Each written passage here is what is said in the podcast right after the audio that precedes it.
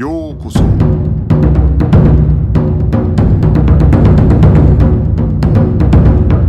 Eu sou o Gustavo e você está ouvindo o Budocast.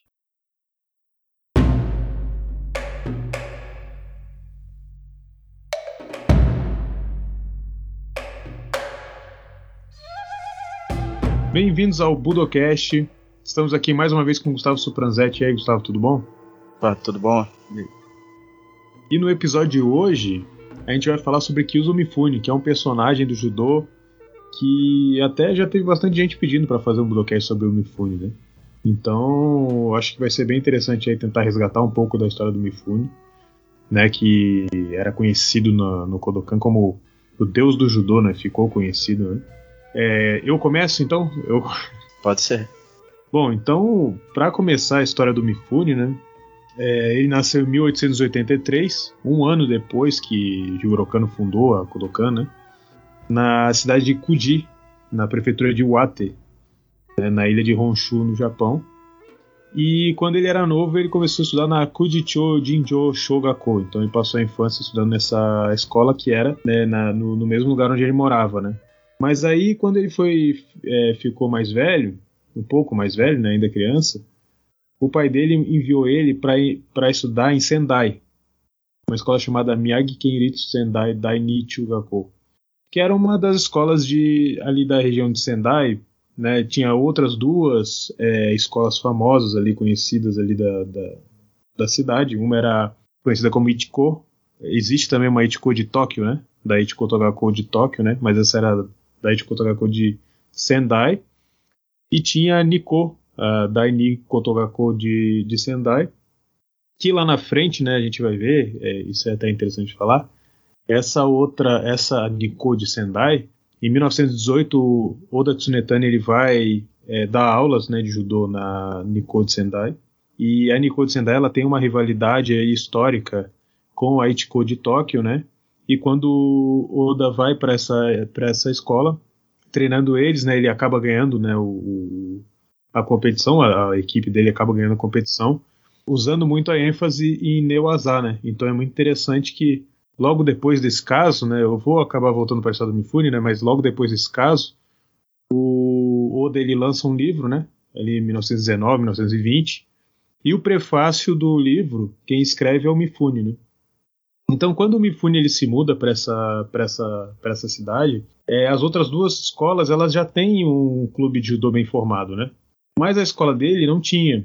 E aí a primeira vez que na verdade ele viu uma, o judô foi numa, numa competição entre as, essas, duas, essas duas outras escolas de Sendai, né? a, da, a Ichiko e a Nikko de Sendai.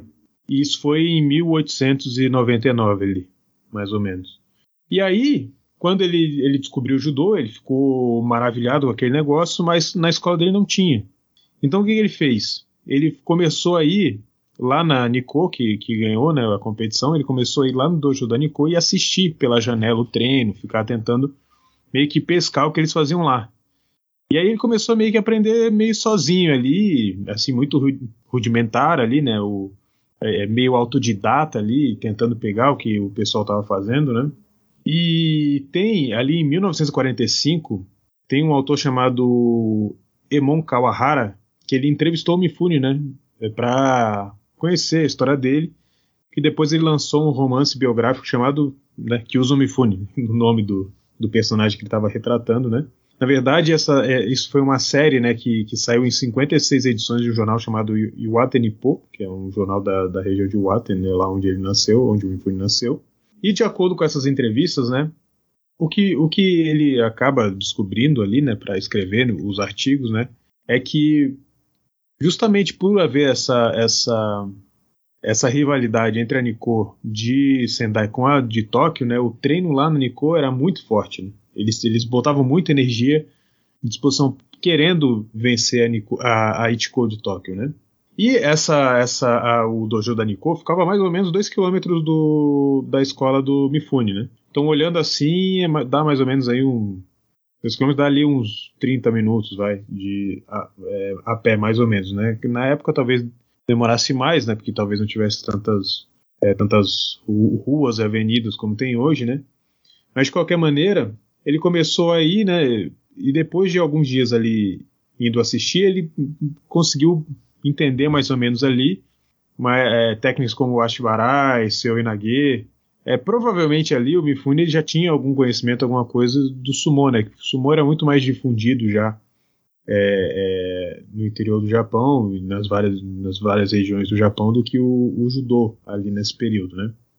Então, é, ali conta-se né, nesse artigo né, que ele tinha já ido três vezes lá assistir, voltava para casa, ficava pensando como é que eram as técnicas, anotações, treinando sozinho e tal. E aí, depois de quatro dias ele voltou pro colégio dele.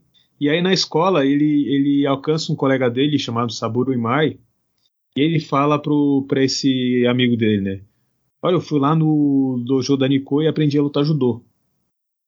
Aí o Imai virou para ele e falou assim: O que, que é judô? Ele falou, aí o Mifune falou: É maravilhoso. Você pode arremessar qualquer cara grande, qualquer cara forte e tal. E esse Imai, ele era um. meio que ele participava da, da, do, das competições atléticas da escola e ele, ele era um lutador de sumô, né? E aí o Mifune convidou ele para testar o, o tal do judô, né? Que ele estava aprendendo olhando, né? E aí o Imai, que era mais alto, mais forte que ele, né? O Mifune, é, quando depois de adulto, ele tinha 1,59 de altura, né? Ele era bem, ele era bem pequeno, né?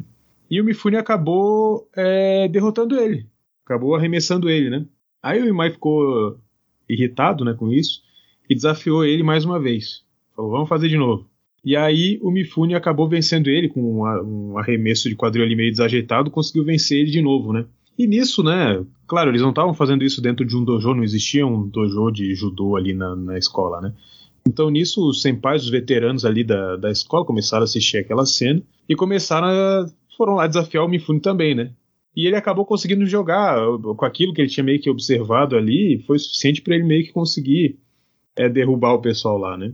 E aí ele, ele falava pro, pro, pro, outros alunos da escola, né? Que o, que o judô era maravilhoso. Aí ele falava assim: Nico, é, o judô de Nico não é uma coisa tão fácil assim, é uma coisa é ainda mais incrível.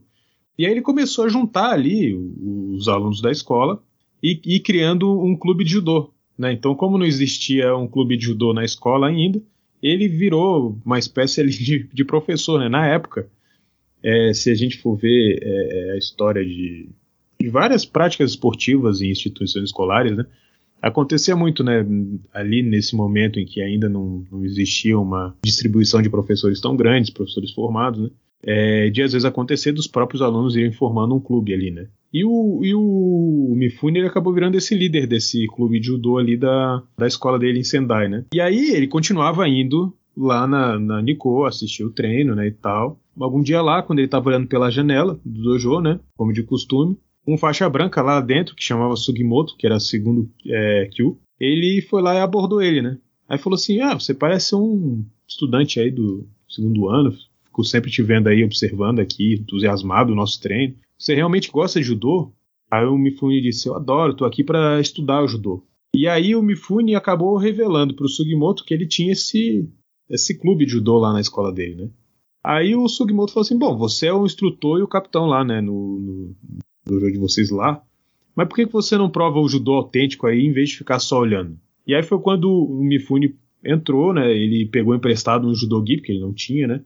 de um aluno lá da Nico, né? Amarrou lá a faixa branca e, e, começou meio que a treinar ali com eles, né? Mas assim, apesar dele ir lá na Nico, ele não, não dá para dizer exatamente que ele fazia parte do clube da, da Nico. Né? Na verdade, ele aprendia com eles para voltar para o colégio dele para continuar montando o clube de judô dele, né? À medida que ele foi continuando o, o estudo dele, né? Esse clube de judô dele foi ficando meio popular ali na região e tal e mais gente começou a se tornar membro do clube e tudo. Nessa época aí, quando ele já estava encerrando ali o colégio, ele começou a receber carta convite de escola e tal, alguns lugares pedindo para ele ir lá ensinar e tal. E aí ele acabou se tornando professor de judô ali em algumas escolas da região. Não sei dizer se era, provavelmente ele não era contratado da própria escola, mas talvez ali pelos pelos grupos de alunos das escolas, né? E aí, com isso, ele acabou fazendo ali um dinheirinho, né? Nessa, nessa época, já dando aula de judô. Logo antes de, de se formar, né? Logo que ele ia se formar, ele resolveu desafiar o Anico, o clube, da, o clube de judô da Nico, com o clube de judô da escola dele, né? O clube dele, né? E esses desafios eram no, no sistema de luta de equipe por equipe, né? Então, eram 15 pessoas contra 15 pessoas, né? Se você vencia, você ganhava ponto, continuava, saía quando era derrotado, se era empate, os, do, os dois saíam, né? Aí o número varia muito, né? Os relatos variam muito, né? Do que aconteceu nesse, nessa competição. Mas o que aconteceu basicamente foi o seguinte: começou a competição, alguns poucos é, alunos da Nico já conseguiram dar conta de praticamente de, de todos os alunos da, do clube de judô que era treinado pelo Mifune, e só sobrou o Mifune. E aí o número varia entre 9 e 11, né? Pessoas que ele teve que enfrentar depois disso, mas o Mifune sozinho foi lá e ganhou de todo mundo. e aí, é, logo depois disso, né, ele, ele já com alguma notoriedade, né, na, na, na, região dele, né, como, enfim, como judoca, né, ele acabou através de uma de um conhecido, né, já em 1903, ele foi levado para o dojo de um de um mestre de jiu-jitsu, né, chamado Matsugoro Okuda, que era um mestre de, que, que conhecia várias artes, várias artes marciais, vários estilos de jiu-jitsu, né, ele, na verdade, o Matsugoro Okuda ele nasceu em 1854, né? Ele é mais ou menos da, da geração ali do Jigoro Kano, né? E 1884 ele já era é, instrutor da polícia, né? Lá na frente, já na vida dele, ele vai criar um estilo de jiu-jitsu chamado Okuda Ryu, que ele, que ele mesclou os estilos de jiu-jitsu que ele, que ele conhecia, né? E ele é, tinha se mudado para a região de Iwate em 1893, né? Ele foi convidado pelo cara que governava a região, chamado Itizo Hattori. E esse dojo que o, que o Mifune foi, ele tinha fundado em 1901. Esse Okuda, ele participava tal do, da, das competições e tudo, né? E em 1903 o Mifune estava com mais ou menos 20 anos de idade. E aí ele perdeu. A verdade é que ele perdeu, ele foi arremessado por esse Matsugoro Okuda umas quatro vezes. Mas o, esse sensei olhou para depois que lutou com ele e falou: Ó, oh, ele, ele vai dar um bom lutador de, de judô. Né? E aí foi em 1903 que o Mifune ele se muda para Tóquio. Né? Na verdade, ele é enviado a Tóquio para estudar na escola preparatória de Waseda, né? Escola preparatória para é, se tornar aluno da Universidade de Waseda, né? E então ele vai em julho de 1903 ele vai para Tóquio, né? O pai dele paga para ele ir para lá. E aí assim que ele chega em Tóquio ele vai lá e se inscreve na Kodokan. Né? Quando Mifune, em 1903, vai para Tóquio, é, dizem né, que ele já foi meio de. com a cabeça no judô, mais do que em estudar. Né? Tanto que quando ele chegou, ele deu um jeito de ir na porta da casa do Sakudiri Okoyama, que é um dos Shiteno do Kodokan, e a gente também já fez um episódio sobre ele. É, e ele foi até lá para tentar né, fazer, entrar no Kodokan de alguma forma. Porque, até porque era tudo novo para ele lá, então foi uma maneira que ele achou de conseguir esse, essa ponte até Kano, né?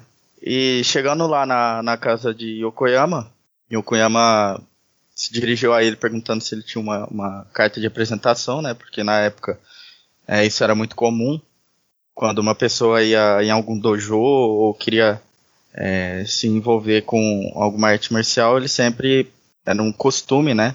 Pedir essa carta de apresentação para que a pessoa pudesse adentrar então na, na arte. Só que Mifune não tinha, né? Não tinha essa carta de apresentação e chegou lá meio que de mão vazia. Ele só tinha um, uma reportagem, um estilo de reportagem, alguma coisa que saiu numa revista, né, do, do Kodokan, que chamava Kokushi, e mostrou pro, pro Yokoyama, né? E ele mostrou esse, essa, essa revista, esse jornal, e o Yokoyama falou para ele, pô, mas isso aqui que você tem não é uma, uma carta de apresentação, né? Não tem como eu te aceitar. Então o Mifune foi e falou para ele que aquilo ali, né, naquele, naquele pedaço de papel tinha os ensinamentos de Kano e que ele achava, o Mifune, né, achava aqueles ensinamentos esplêndidos, né, maravilhosos e falou pro, pro Yokoyama que ele veio que ele tinha vindo de Sendai e que ele não ia tirar da cabeça de entrar no Kodokan. É, o Yokoyama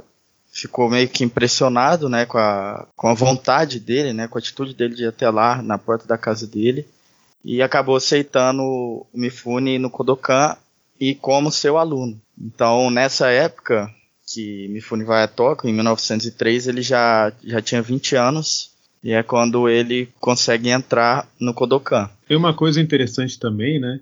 que o Mifune ele vai para estudar na Universidade de Waseda, né? Ele estudou no caso na Daigaku Yoka, que é a escola preparatória, né? Mas o primeiro professor ali de Waseda, da Universidade de Waseda e tal, foi o próprio Sakujiro Yokoyama, né? Quando ele chega em 1903 em Tóquio, né? Se eu não me engano, o Maeda que já estava dando aula lá, né? O Maeda ele estava na época também na Ichiko de Tóquio, né? Que era rival da Nikko, onde o, o Mifune ia olhar os treinos e tal. E na verdade, quando ele chega na Kodokan, os grandes nomes da Kodokan ali em luta e tal, dos atletas mesmo da Kodokan ali naquela época, eram Mitsuyo Maeda, Tokugoro Ito, é, Satake, né, esses três aí que a gente conhece muito bem por terem saído do Japão, ido para os Estados Unidos, dois deles né, vindo para o Brasil. Aí tinha o Shota Todoro, que é um cara sempre, que sempre falam, né, que, eram, que era dessa, dessa turma aí, né, e se não me engano o Kaichiro Samura também, né, já estava lá. E o Mifune, ele meio que ele coloca toda a energia nisso, né, de, de treinar no judô porque logo ali nessa época o pai dele descobre, né, que ele que ele tá praticamente só treinando judô ali em 1905, se não me engano, depois que ele já tinha entrado nessa na, na, na escola preparatória para a Universidade de Waseda, né? E o pai dele resolve cortar o, a grana, né? Então, em 1905, Mifune ali com 22 anos, ele tem que começar a se virar, né? E aí ele cria um, um jornal ali é, que ele começa a vender é, propaganda, né, para poder se virar com dinheiro e tal, né? E aí ele acaba conseguindo fazer algum, algum, algum dinheiro ali nessa época com isso. É, exatamente. Inclusive, é antes, né, em 1904, de, depois desse curso preparatório da Universidade de Waseda, ele tinha até se matriculado no Departamento de Finanças da Universidade de Keio. Né, mas acabou que, igual você falou, ele largou tudo para seguir com o judô. E nessa época, sobre a tutela de Yokoyama, né, ele treinou dia após dia daquela maneira, como a gente comentou no outro podcast, dentro dos treinos de Yokoyama que era muito fortes, né? O Yokoyama era muito conhecido por ter um treino muito, muito forte, assim como falam dos treinos de Ushijima, né, que foi professor de Kimura, Yokoyama é, tá para igual na, na, maneira de treinamento. Eram treinos assim que o pessoal saía morto mesmo e Mifune não hesitou em, em, continuar e aprender o máximo que podia com o Yokoyama, até porque ele sabia que o Yokoyama era um dos, dos maiores do país. Né? Aproveitando que você citou a Universidade de Keio, né? depois que ele faz essa, esse jornal dele e tal, né? ele consegue passar para a Universidade de Keio, como você falou, né? mas ele acaba largando logo ali na frente, né? É interessante que ele participa por um tempo do clube de judô da, da Keio, né? E a Keio, ela era a rival da Universidade de Waseda, né? Então é muito interessante que o Mifune, né, ele acaba, é, ele ia teoricamente, né, ficar na Universidade de Waseda e ele acaba indo para Keio e participando do clube de judô, ainda que pouco tempo lá, né. E o, o, professor da, da Universidade de Keio ali nessa época era o Tida Ryoei, né, tem até uma foto do Mifune bem novinho aí nessa, nessa, nessa época aí no clube de judô da Keio, depois eu boto lá no Instagram do Budocast. É, e o Tidarioei era também um, assim, alunos antigos do Jigoro ele até acabou ficando famoso por outras razões depois, né, porque ele se envolveu com, com movimentos ultranacionalistas, a, a Dragão Negro e coisa e tal, né, mas ele era também, né, um, um dos desses alunos antigos do, do Jigoro Kano, né, e aí eh, Mifune pega exatamente aquela época em que vários daqueles caras que estavam ali quando ele chegou, Maeda, Ito, Satake e tal, começam a sair do, da Kodokan e buscar a vida em outro lugar, né, Tomita vai também, o, o Yamashita vai também. Então ele é, é, bem aquela época ali, do, bem no início da expansão do judô pelo mundo, né? É, com, esse, com esse pessoal da Kodokan começa a sair para ir e buscar o sucesso em outros países, né? E, e, é um período que o Mifune, assim, ele. Assim, um período não, né? Porque quase a vida dele inteira foi assim, mas ele vai subindo graduação, assim, que é uma coisa absurda, né? Ele entra na Kodokan em 1903 1904 ele recebe Shodan, 1905 Nidan, é, que é quando ele vai ali na, pra Keio e tal, né? Então ele chega na, na Keio, ele já ele já tá com o segundo Dan. Aí 1906 é, terceiro Dan, 1907 quarto Dan, é 1909 quinto Dan, é, em 1917 ele já estava sexto Dan. Então aí ele já tinha, se eu não me engano, nessa época ele já tinha até ultrapassado o Maeda em graduação.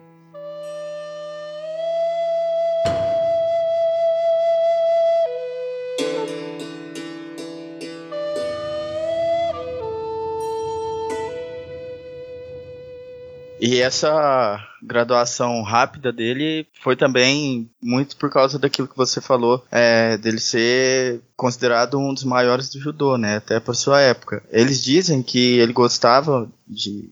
que ele chegou a, a treinar com Maeda. Inclusive, eles dizem que ele gostava de treinar com Maeda, porque o Maeda era um ótimo lutador de Kodokan, né? É, um dos Oni, como eles chamavam. E assim, ele embora o, o, o Mifune não fosse tão pequeno e nem tão é, habilidoso como o Saigo na época, nessa época né, recém, da recém-entrada dele no Kodokan, ele conseguia superar vários. Né? Ele sempre, Mifune sempre brincava que dizia que sempre agradecia aos pais dele por terem dado aquele corpo pequeno a ele, porque ele conseguia, mesmo com esse corpo, e também por causa desse corpo, ele conseguia superar os adversários maiores que ele, né? E isso também fazia com que ele treinasse duas ou três vezes mais forte do que ele treinaria se ele tivesse um corpo com uma estatura maior. Ele tinha isso em mente, que para para ganhar, né, dos seus oponentes, ele tinha que treinar muito mais. E inclusive ele tinha um lema próprio de, como eu disse do Ushijima pro Yokoyama, agora eu quero fazer uma analogia com o Kimura. O Kimura tinha muito isso de que, por exemplo, se os oponentes dele treinassem 6 horas, ele ia treinar o dobro, né? Ia treinar 12. Então o Mifune era mais ou menos isso. Ele tinha lema para si. Como ele sabia que era pequeno e mais fraco do que os maiores, ele tinha que treinar muito mais. Então ele sempre estendia as horas de treinamento e treinava sempre o dobro ou mais do que os seus oponentes costumava treinar na época, né? É, ele também gostava sempre de estar tá testando né, essas habilidades do judô, como você citou mais cedo, antes dele adentrar o Kodokan. Mas após a entrada, ele continuava treinando, treinando e testando, né? Mesmo que fora de horário, essas habilidades dele do judô. É, o judô nunca saía da cabeça dele. Teve várias vezes que Kano teve que repreender ele por isso também nas palavras, mas é, não tanto quanto os outros, né? Que testavam muitas vezes na rua e tal, mas sempre é, Kano tem, teve sempre presente ali é, na, no ensinamento de Mifune, repreendendo ele quando era necessário. Até porque ele via um futuro nele, né, no, no, próprio Mifune. E tem uma história que Mifune conta no, nas suas memórias, né, inclusive tem um livro que, que, das memórias de Mifune, só que ele infelizmente não está disponível é, em outras línguas, só no japonês.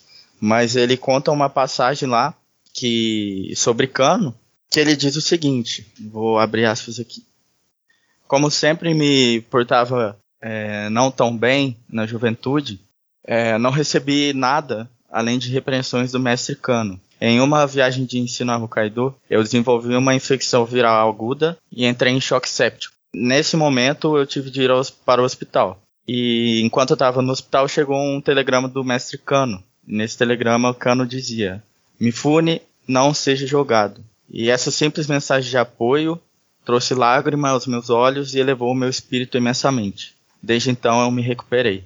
É, então aí é uma passagem de quando ele teve essa doença, né, e ficou bem doente, no, teve que ficar meio que internado lá no hospital e com um telegrama de cano ele acaba tirando forças aí para se recuperar disso e sair dessa, né. E ele também diz, né, nessas memórias que apesar de, de todos eles da, da sua época, ele era muito comum os grandes lutadores terem apelidos como Oni, né, que era o demônio, ou se não o destruidor, enfim.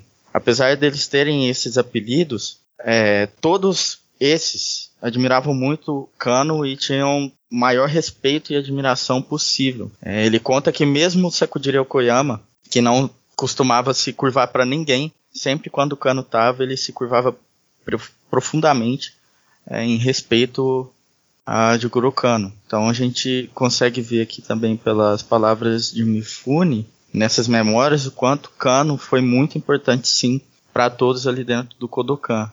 Às vezes a gente vê por aí o pessoal falar que um ou outro é, às vezes se achava maior que Kano, ou às vezes é, não brigavam com Kano e tal, mas Mifune, nas memórias pelo menos, ele confirma que até o mais, é, vamos dizer, com, com um ego alto do Kodokan se curvava é, perante a, a presença do, de Kano. Falando sobre isso, né, que esse comentário dele, né, um dos, dos grandes ali rivais ali, se a gente pudesse assim chamar, da época dele, que ele teve foi o Tokusampo, né?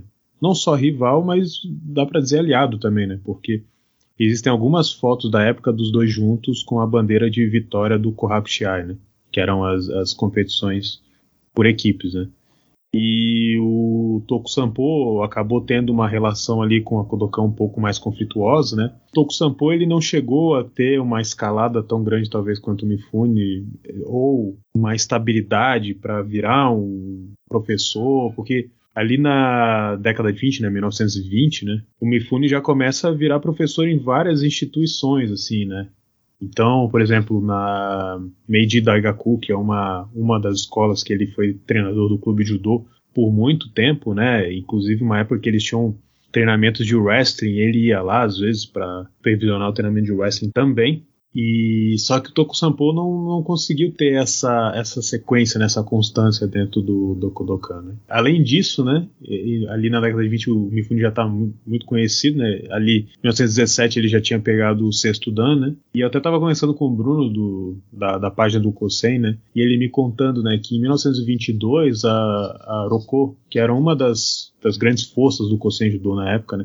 Foi no Kohaku Shiai no, na Kodokan e eles já eram conhecidos, né? O pessoal já, já avisava eles ali, né? Ali é uma época de é, muito é, muito desenvolvimento técnico dentro do Kosen né? Então o Sankaku de meio, o triângulo é uma coisa da época, né? E diz que quando a Roko foi lutar contra uma, uma equipe ali dele, não sei se é da Kodokan ou de alguma alguma equipe que o Mifune treinava, o Mifune que devia ser o árbitro ali na hora, porque o Mifune era árbitro em muitas muitas das competições, o Mifune parou assim, né?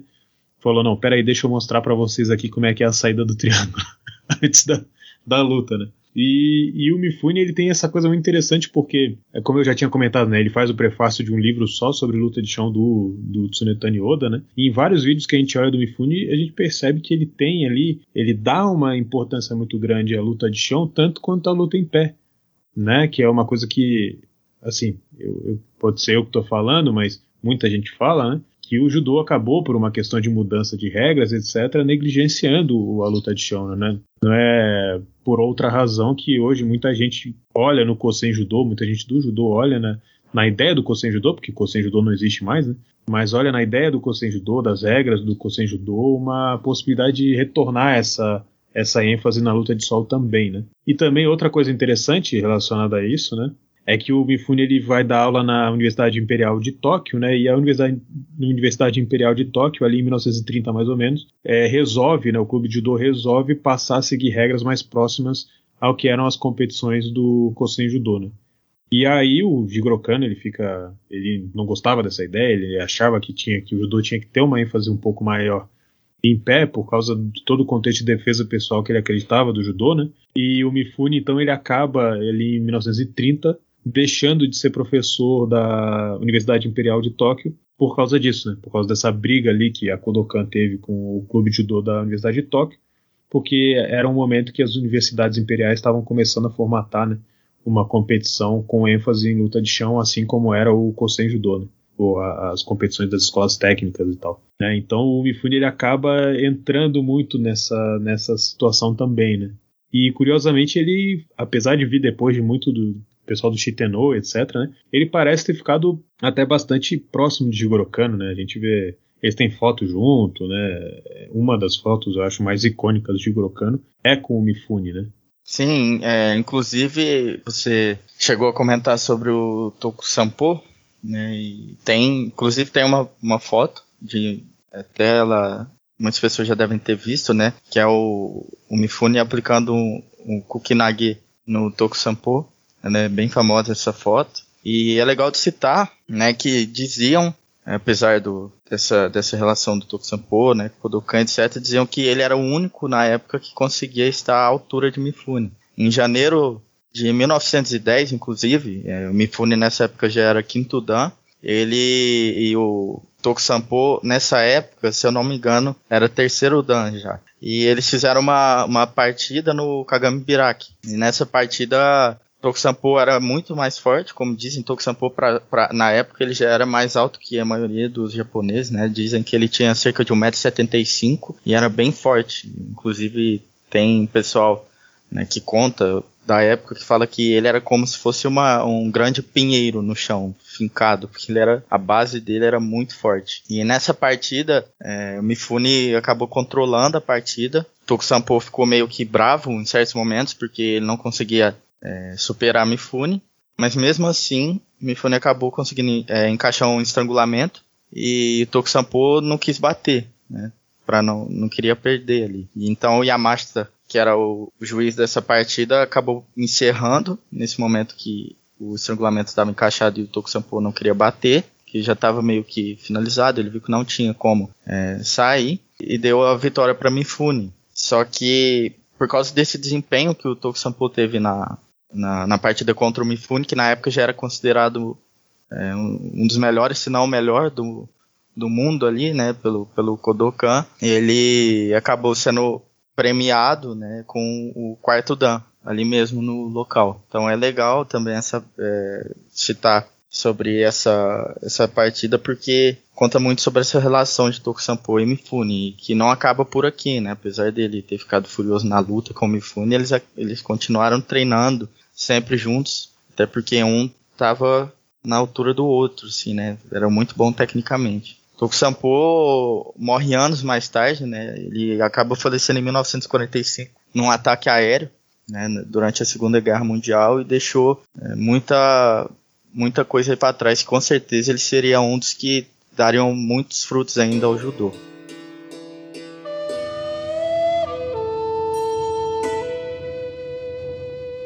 Voltando aqui sobre o que a gente estava falando mais cedo, é, sobre a relação de Kano com Mifune, eu queria falar um pouco do, desse lado filosófico do Mifune. Né? Ele também é, foi um grande filósofo dentro do judô, dessa área que a gente sabe que o judô tem muito, né? essa filosofia do judô é bem presente dentro do, da arte. E o Mifune, em um livro que ele escreveu, chamava o canon, chamado Canon do Judô, Inclusive é um ótimo livro para quem quiser ler, ele está disponível aí na internet, a gente consegue também adquirir, ainda, ainda hoje é vendido em alguns lugares e tem em inglês, né? Isso é o, a parte boa, que a gente consegue ler uma obra-prima tranquilamente aí. Então, assim, é, eu quero trazer alguns pontos aqui que Mifune é, colocou dentro desse livro, o Canon do Judô, que eu acho muito interessante falar para o pessoal o pessoal tem uma ideia de como Mifune pensava o judô, né? Vale lembrar que o, o judô é, do Mifune tinha algumas características que ele colocou,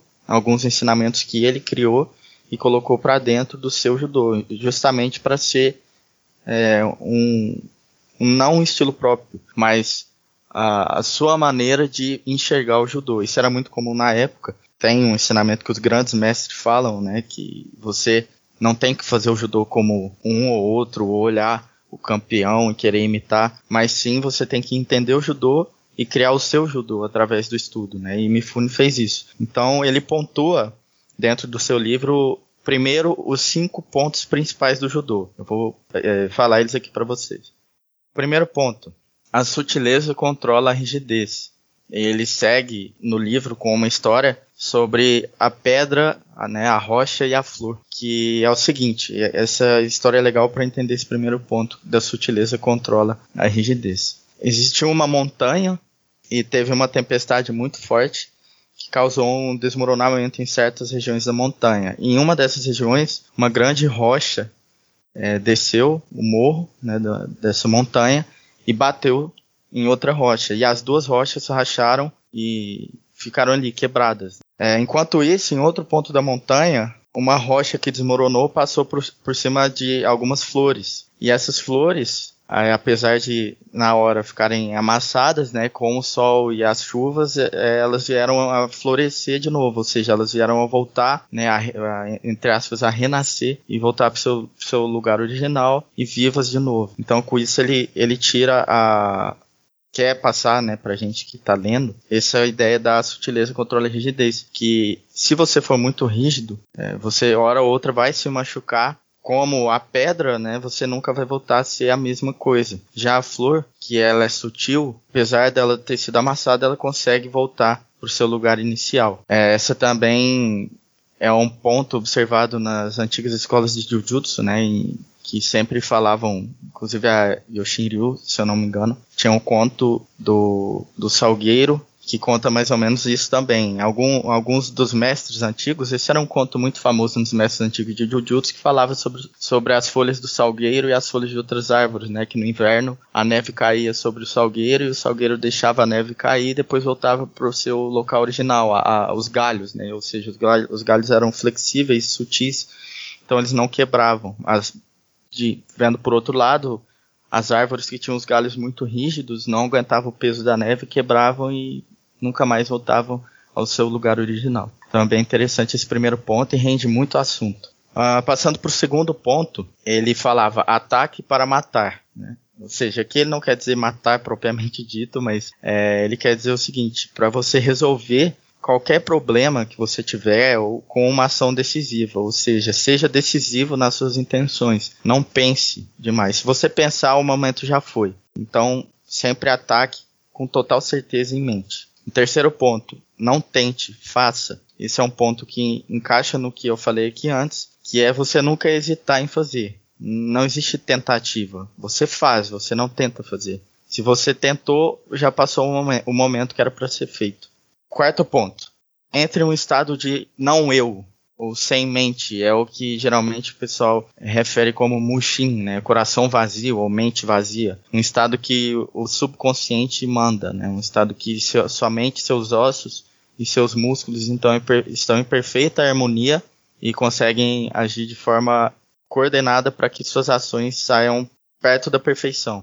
Então, esse estado é um estado muito difícil de alcançar. Tem, ele, mesmo, os, mesmo os grandes mestres demoraram aí uma vida inteira para chegar, mas ele pontua para a gente sempre buscar esse estado né, de mente vazia, ou coração vazio. Quinto ponto: nunca tenha esperança em encontrar uma técnica secreta.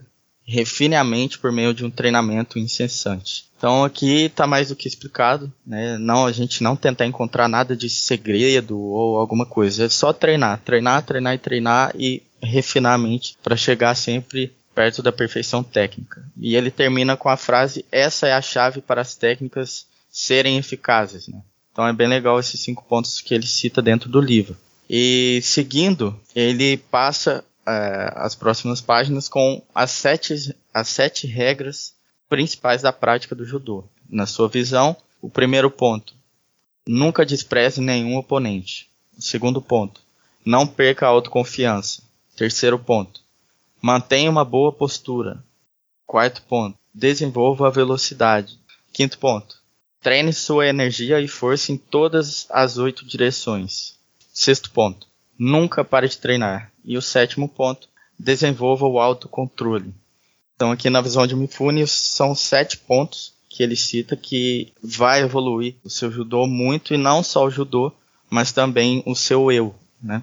Então, não são pontos que servem só para o judô, mas também para evoluir você como pessoa, tá? É interessante esses pontos que estão dentro do livro e para quem quiser ler mais um pouco lá dentro do livro, cada ponto ele, ele passa um textozinho que é legal de ler para você entender um pouco mais sobre o que era a visão dele dentro de cada ponto.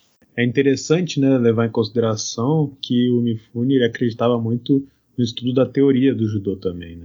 Então, por isso, ele, ele seguia muitos passos de Grokano. Tem que lembrar que ele é de uma época ali no, naquele momento que que Jigoro estava desenvolvendo as duas máximas do judô, né? E o Mifune ele seguiu muito essa ideia de que Kano tinha de que o, judô não era é era uma coisa também intelectualizada, era uma coisa de se estudar, é, né? Toda a ideia de Grokan desenvolver as etapas de para você conseguir projetar alguém, o conhecimento, vamos dizer, científico mesmo da coisa, né? E o Mifune ele acaba seguindo muito essa ideia do estudo não só da prática, não só você estar tá dentro do jogo, mas você pensar sobre a prática, você teorizar sobre a prática, né? E até é interessante citar, né, que o Mifune ele ele também chegou ao quinto dan de Shodo, né, caligrafia japonesa. É, inclusive, no, se não me engano, é lá na escola que ele estudou em Sendai, tem uma, um quadro com a caligrafia dele de Bumbu Ichido, que é como se fosse o Bumbu Ryodo, né, o, que, que, geralmente se tenta fazer uma tradução como se fosse o, caminho da pena e da espada, né, ou seja, as artes militares e as, e as intelectuais como um único caminho. E outra coisa interessante do Mifune também é que ele era também gostava muito de, estu estudar estratégia, né? E ele também foi graduado, ele também certificado de terceiro dan shogi, né? Que é aquele tipo como se fosse um xadrez, né? Um jogo de xadrez japonês, né? Então ele tinha muito essa coisa de, de teorizar o, a, a prática, né? É, é, complementando aí, né? Ou seja, é, o Mifune ele sempre foi um, um, um judoca que olhava para o judô de uma maneira integral, né?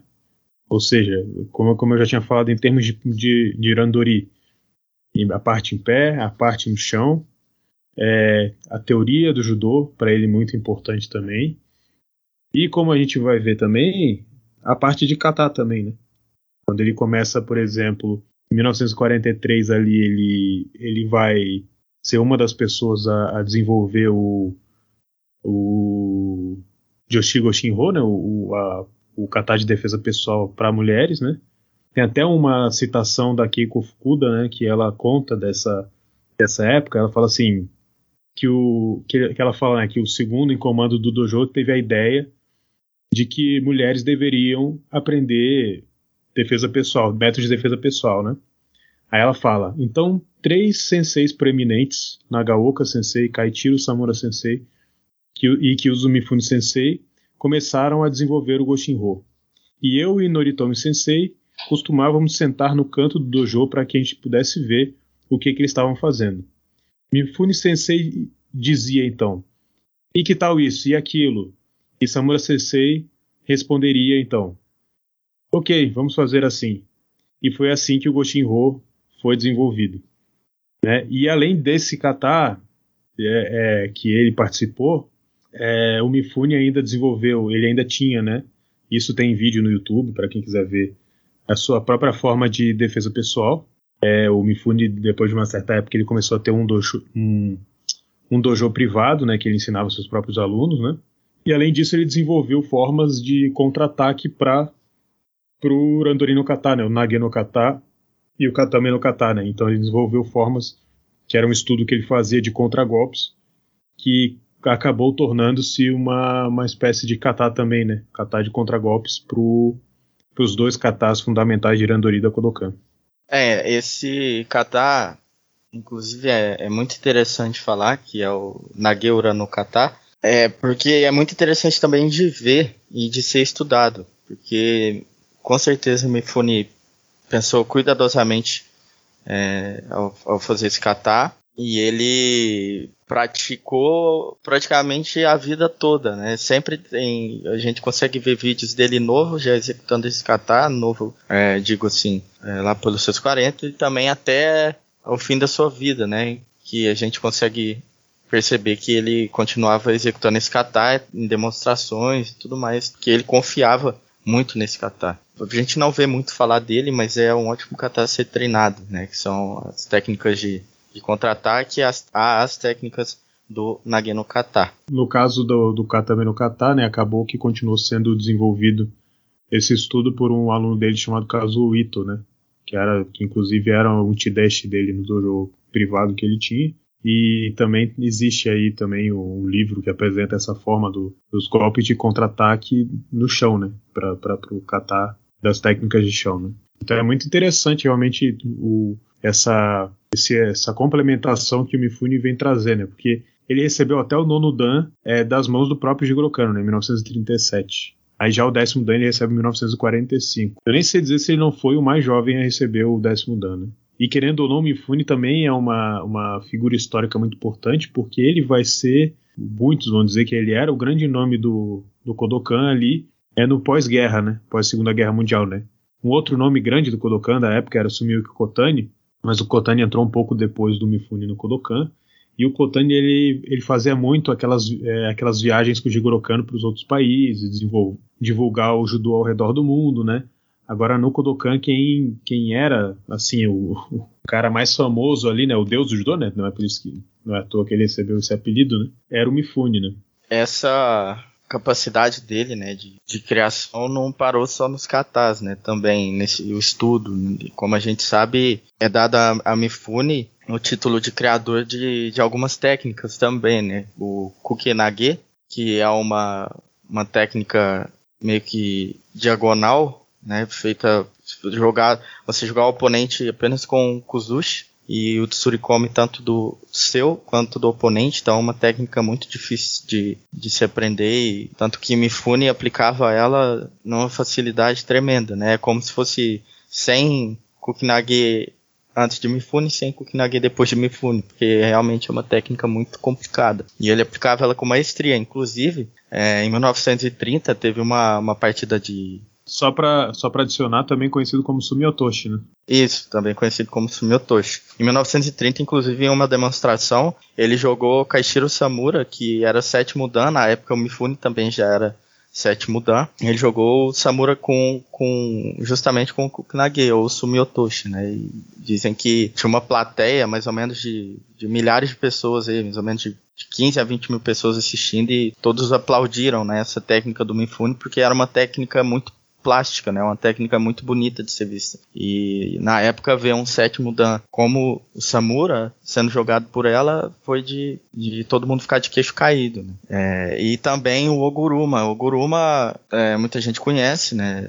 Hoje em dia ele, ele faz parte também do dos exames de faixa que hoje a gente tem, né, que a gente conhece aqui pelo, pelo Ocidente, e é uma técnica muito boa também, né, dizem que Mifune criou ela justamente para conseguir derrotar os oponentes maiores que ele. Tá? É uma técnica que ele utilizava muito, muito mesmo. Tem uma, um, um vídeo, né, um filme, aliás, que fizeram dele, é, eu acho que, se não me engano, chama A Essência do Judô, né, traduzindo é, do inglês, que é um filme preto e branco no YouTube, acho que quase todo mundo já viu esse, esse filme, e que ele aplica muito o Oguruma, né, no pessoal que tá, tá ali fazendo a demonstração com ele. O Oguruma dele era realmente fora do comum também, né, pegava na veia, não só o Oguruma, como muitas outras técnicas, né, Mifune era, era conhecido por aplicar perto da perfeição quase todas as técnicas aí, se não todas as técnicas presentes dentro do judô. Então é muito legal e muito interessante quem quiser, né? Quem não tiver visto ou já viu e quer relembrar depois agora desse episódio,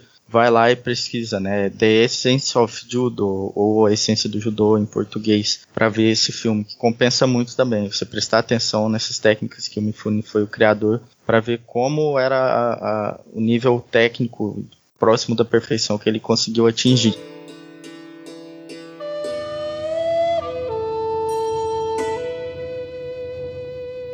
Eu trouxe algumas, né, alguns relatos também para contar. Acho interessante contar é, algumas passagens do Mifune, algumas demonstrações que ele chegou a ter, tá? É, quando era mais novo e também depois mais velho, que falam sobre essas técnicas, né? Em 1924, Mifune já era sétimo dan e tinha mais ou menos 40 anos quando foi é, existiu uma demonstração que foi organizada para Eduardo, que era o príncipe de Gales na época, que foi ver, né, conhecer o Japão e quis ver é, uma demonstração de judô. Então Mifune é, foi o, o, o escolhido para fazer essa demonstração no Seinenkan Hall, né, no, no terreno imperial. E que o, o Mifune fez, né, foi basicamente jogar 10 oponentes, né, todos eles que estavam ali era de terceiro a quarto dan.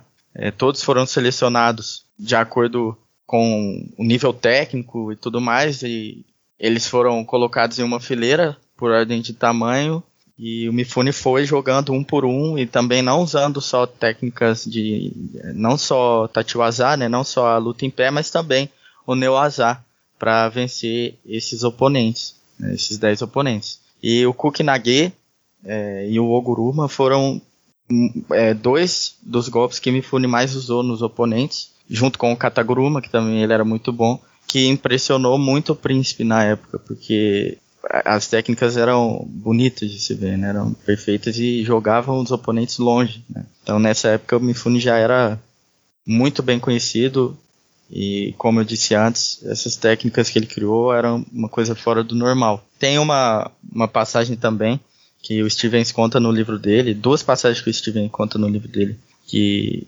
são interessantes, né?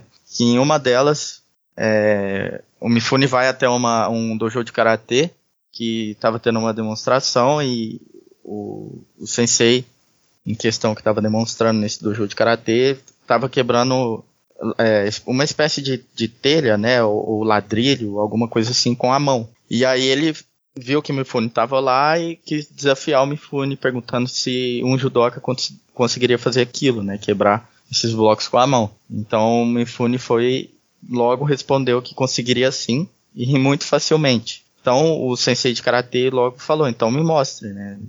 Mifune é, pediu pro professor, pro sensei colocar os blocos né, em ordem para que ele pudesse quebrar e pegou um martelo, né? Que ele já estava meio que esperando que quando ele fosse a, a essa demonstração de karatê ele chegaria até essa, essa parte, né? Chegaria a ser desafiado. Então ele pegou um martelo e quebrou os blocos.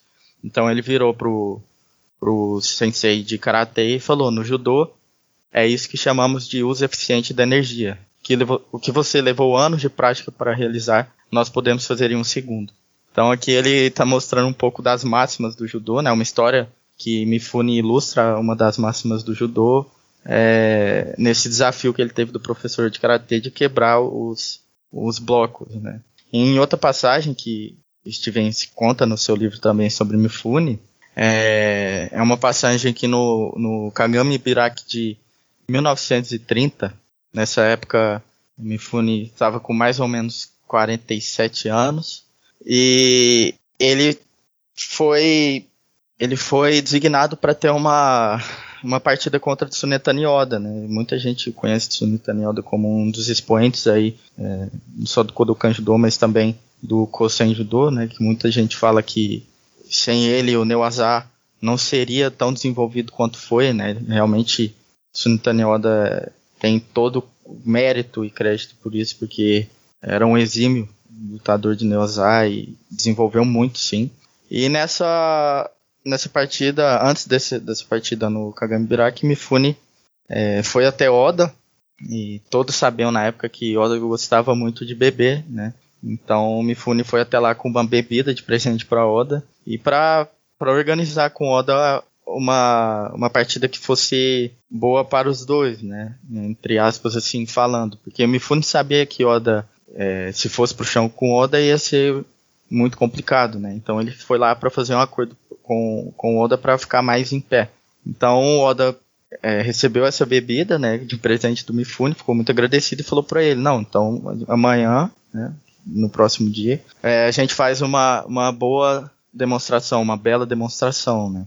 É, falou, eu vou deixar e aí vou deixar que você me jogue três ou quatro vezes, enfim. Acordou ali com o Mifune mais ou menos para que para que fosse uma demonstração bela, né? Não só é, em pé, mas também no chão. Então Mifune foi embora. Então chegando no outro dia, durante a essa demonstração, acabou que o Mifune pegou o Oda e, e sem que o Oda percebesse, ele já estava jogando o Oda é, brutalmente né, no chão, para que não houvesse mais a demonstração seguindo para o Neuazá, né? Então, dizem, inclusive Steven cita no livro que o, os cinegrafistas lá presente pegaram, né, a, a, foto do momento que Mifune lança Oda, eu particularmente é, não consegui achar. E no outro dia o jornal estava publicando, né, uma, uma manchete, uma manchete dizendo que a foto, né? E, e dizendo que o, o, o, grande o texto, né? Que Mifune lança Mestre Oda como uma folha. Né? Então Oda ficou chateado com Mifune depois disso. Então isso é mais uma das histórias aí envolvendo Mifune é, no seu auge ali. Inclusive é bom lembrar que Oda ficou diz, aqui diz que Oda ficou chateado com Mifune porque não, não só por causa do jornal, mas por causa do acordo que eles tinham feito, mas também porque essas partidas do Kagambiraki eram lotadas, né? Então, assim, todo mundo vendo ali, dois grandes mestres em questão, e Oda achando que ia ser uma bela demonstração, né? Tanto com o Neuaza como, como o Tachiwaza, mas não foi bem assim, né? Anos mais tarde, né? 1937, Mifune já era sexto dan. Isso é um ano antes da morte de Kano, né? O Gustavo já chegou a falar. 37 é nono dan. Isso, ele foi promovido ao nono dan, então um ano antes da morte de Kano promove Mifune é, a nono dan e depois da morte de Kano, o Mifune se torna o principal instrutor dentro do Kodokan, né? Inclusive, ele foi o grande responsável pelo pela expansão do judô pós-cano, né? junto com outros, claro, mas assim, ele teve um papel crucial na expansão do judô, principalmente no período pós-guerra, né? tanto no Japão quanto é, no exterior. É, a técnica dele no pós-guerra já era incomparável de qualquer outro judoca, como o Gustavo também citou chamado aí de Deus do Judô. E em 1945 ele é promovido a décimo dan, a Judan. E, inclusive nessa época, em 1945, que ele foi promovido a décimo dan, ele tinha 62 anos de idade. Então, por isso a fala do Gustavo de, de que talvez ele tenha sido um dos mais jovens, a, a, a, se não o mais jovem a receber o décimo dan, que é uma honraria tremenda.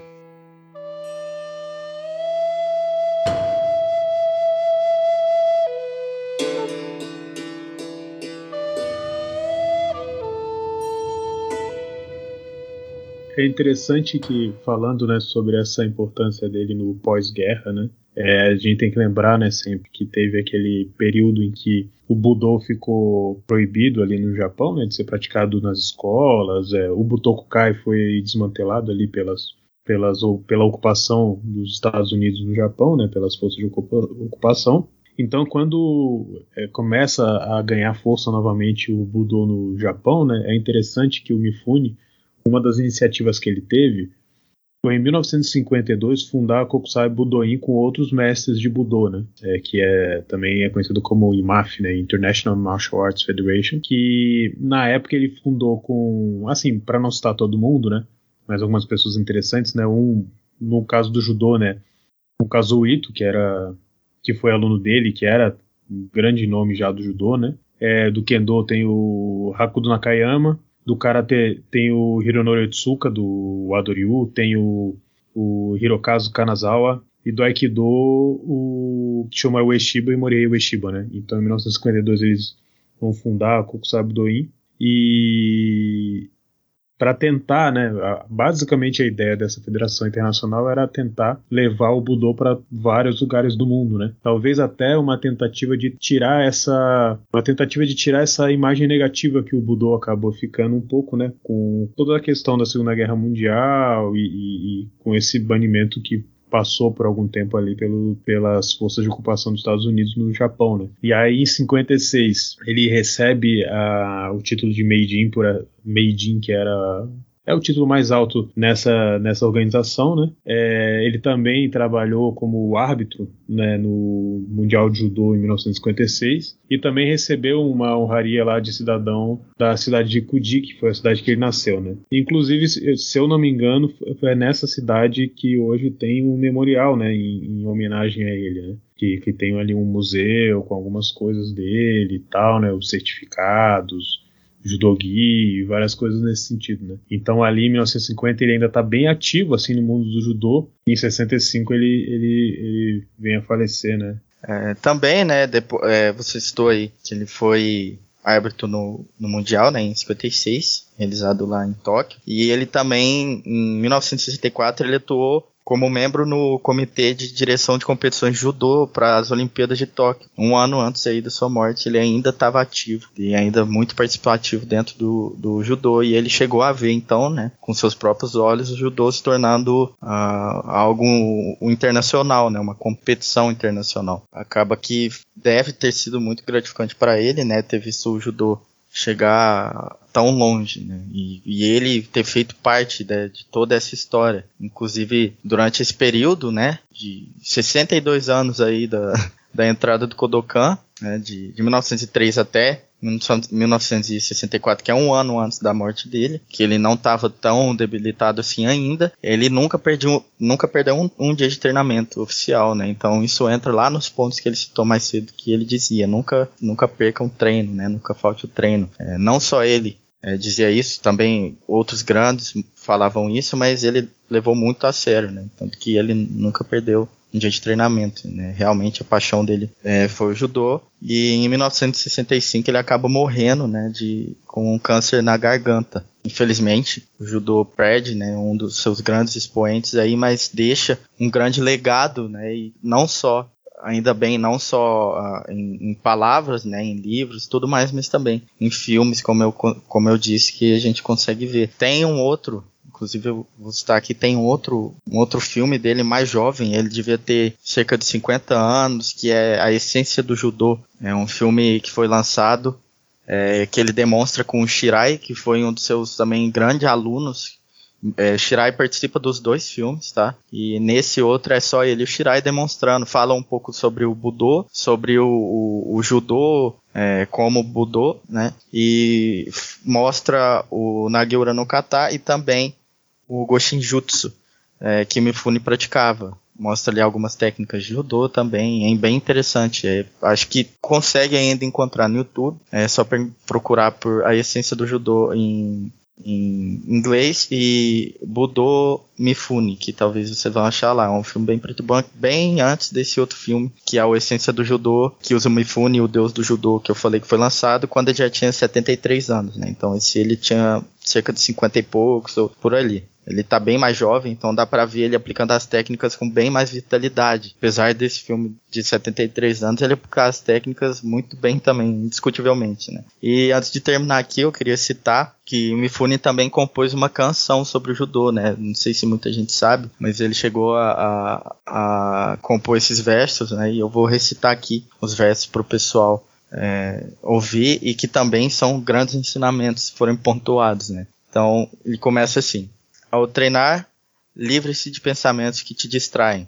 Mantenha o coração leve e seu corpo também. Não se esqueça do princípio de voltar ao centro. Esforce-se e se esforce com total devoção. Esse é o nosso judô, esse é o nosso judô. Acumule habilidade por meio do forjamento incessante do corpo e da mente. Alcance o poder milagroso de cair sete vezes e se levantar oito. Desperte para o caminho da libertação. Seja como uma bola giratória, respondendo sem esforço a qualquer contingência. Esse é o nosso judô, esse é o nosso judô. O caminho da suavidade transcende as fronteiras nacionais. Um coração flexível não tem inimigos. Pessoas do mundo dão as mãos e estabelecem uma aldeia global ideal. Esse é o nosso judô, esse é o nosso judô. Então essa é uma canção que ele compôs, né? Versos aí, falando um pouco sobre o judô e que é muito interessante eu queria falar um pouco sobre uma frase que ele cita aqui, que é seja como uma bola ou uma esfera giratória. Né? Essa era também uma das visões de Mifune dentro do seu judô que ele passava, e inclusive no filme é, A Essência do Judô, quando ele já está mais velho, a gente consegue ver, inclusive com a voz dele, ele explicando como funciona é, essa questão da bola, da, da ideia da esfera. Que ele fala que a esfera nunca perde o seu centro, seu centro gravitacional, né? A, aonde quer que ela vá, ela sempre está na sua base. Ela nunca perde a sua base. Uma esfera nunca cai, né? Então ele sempre dizia para lutar como uma esfera, né? Sempre voltando ao seu centro e nunca perdendo a sua base, né? Sempre girando. A gente pode ver que Mifune sempre lutava girando, né? Andando em círculos. Isso é, muito, é um ensinamento muito interessante e que deve ser lembrado, né? não deve ser negligenciado e um grande ensinamento dentro da filosofia do judô também que o Mifune deixou aí para nós. Bom, então, para encerrar, eu só queria ler um texto aqui do Mifune, é o prefácio do, do livro dele, né? A edição que eu tenho é de 1958, mas se não me engano existe uma, uma, uma edição de 56 ainda. E é bem interessante né, porque é bem dessa época que a gente falou, em que o pós-guerra, né, que o Mifune foi muito importante, né, eu acho que ele até, de certa maneira, ele está se referindo um pouco às condições do judô nessa época, né. Então ele, ele escreveu o seguinte, né, no prefácio do livro. Com a fama do judô gradativamente ampliada na estima pública, achamos adequado e natural que se aprofunde o entendimento quanto ao valor do que realmente é o judô. O fato de as coisas serem corretamente compreendidas e tratadas é, sem dúvida, uma fonte de deleite.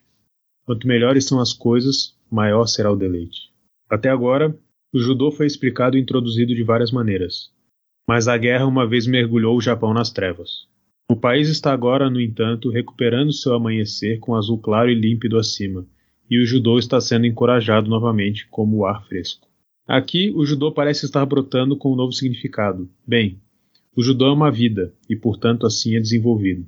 Não só no Japão, mas também em todo o mundo, o judô agora está sendo desejado. A razão pela qual ele é tão universalmente aceito e esperado não pode ser atribuído a nada além do fato de que o judô mantém em seu movimento brilhante e concretamente a condição básica das atividades humanas fáceis e livres. Afinal, os truques e mistérios do judô são exigidos apenas pelo motivo acima. Treinado e ensinado por Jigoro Kano, fundador da Kodokan, estou com judô há 59 anos.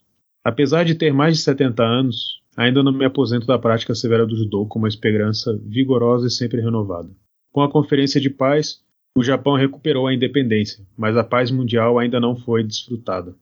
A verdadeira paz que a humanidade deseja é realizar um mundo puro de pensamentos perniciosos e irracionais. Visto que o judô demonstra a verdade livre de irracionalidade, ele é amado pelas pessoas de mente correta, independentemente da nacionalidade. Então é isso. Obrigado, Gustavo Pranzetti. É engraçado que são dois Gustavo apresentando o Budocast, né? não sei se o pessoal fica confuso. Mas obrigado, Gustavo, por ter participado mais uma vez do Budocast. Eu que agradeço e eu espero aí que o pessoal consiga entender um pouco mais sobre o Mifune e também botar em prática aí alguns do, dos ensinamentos dele, que com certeza vai mudar o judô do pessoal aí. Muito obrigado. Bom, ficamos por aqui. Esse é o último Budocast de 2021. Espero que vocês tenham gostado dos temas aí que a gente abordou esse ano. Agora a gente vai entrar numa pequena pausa aí. Tá chegando Natal, Ano Novo, então Feliz Natal, Feliz Ano Novo para todo mundo aí. Então é isso, nos vemos ano que vem. Ficamos por aqui e até a próxima.